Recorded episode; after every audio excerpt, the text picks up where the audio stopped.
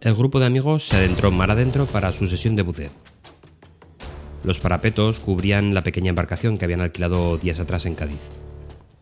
El tiempo y el estado del mar eran perfectos. Unas horas de buceo y luego tapeo por el puerto. Pero las cosas no saldrán según lo previsto. Uno de los jóvenes buceadores se alejó un poco del grupo al observar algo sospechoso en el fondo del mar. Quiso la suerte que ese joven fuera arqueólogo, a pesar de su juventud, y habituado a la exploración subacuática de barcos.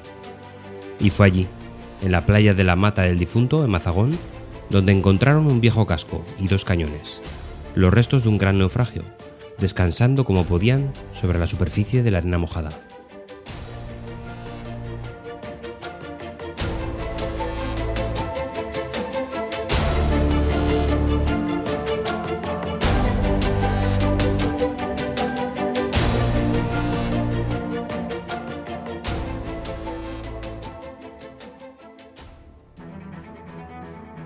Tarde o temprano en nuestras presentaciones debe existir la llamada a la acción, que define claramente lo que se le pide al público. Este paso de la presentación ofrece al público tareas concretas que nos ayudarán a llevar a cabo las ideas que transmitimos en la presentación. Una vez que se cruza esta línea, el público tiene que decidir si está con nosotros o no. Así que hay que dejar claro lo que hay que conseguir. Independientemente de que la presentación sea política, corporativa o académica, el público está formado por cuatro tipos diferentes de personas capaces de actuar creadores, proveedores, influenciadores e innovadores. Debido a las diferencias de temperamento, cada miembro de la audiencia tendrá una preferencia natural por un tipo u otro. Proporcionar a cada tipo de persona al menos una acción que se adapte a su temperamento les permite elegir la acción con la que se sienten más cómodos. Cuando los miembros del público ven cómo pueden ayudar, se genera un impulso y los resultados son más rápidos. La mayoría de las personas están dotadas de la capacidad de llevar a cabo al menos uno de los cuatro tipos de acciones con eficacia. Por ejemplo, al creador se le puede pedir que reúna, que decida, que responda o que intente. Al proveedor se le pedirá que financie, que adquiera o que proporcione recursos. Al influenciador se le puede pedir que active, adopte o potencie. Y por último, al innovador, por supuesto, que descubra, que invente, que sea pionero. Las acciones deben ser sencillas, directas y fáciles de ejecutar.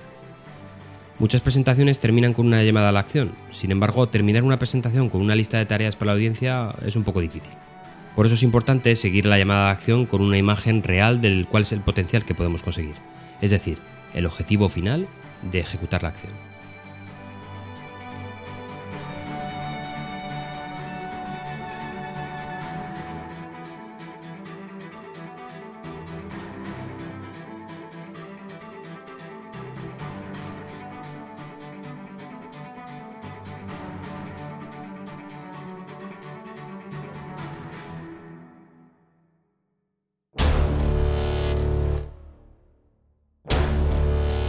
España, Francia e Inglaterra andaban a la gresca desde el siglo XVI en busca de la hegemonía continental y sobre todo del dominio de la costa atlántica y del Mediterráneo.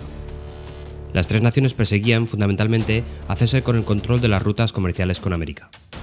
Aunque la guerra era especialmente abierta entre franceses e ingleses, tras el ataque a cuatro fragatas españolas por parte de la flota británica, España tuvo que declarar también la guerra a Inglaterra y unió su fuerza naval a la de Francia de Napoleón, en una escuadra combinada dirigida por Villeneuve. Al otro lado, el inglés Nelson, y en medio, el océano. Las tres armadas terminaron batiéndose frente al cabo del Trafalgar, en Cádiz, en un encuentro que sería definitivo. Los ingleses necesitaron pocas horas para derrotar a los dos enemigos. 4.500 muertos, 3.400 heridos. Triste balance de una batalla durante la que los ingleses hundieron un barco francés y apresaron 17 navíos que en su mayoría se fueron perdiendo por el camino. Entre los 17 navíos apresados se encontraba el Rayo.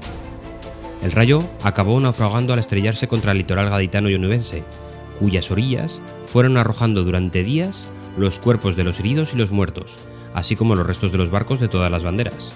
Con sus 56 años encima, el Rayo era el navío más viejo en el combate.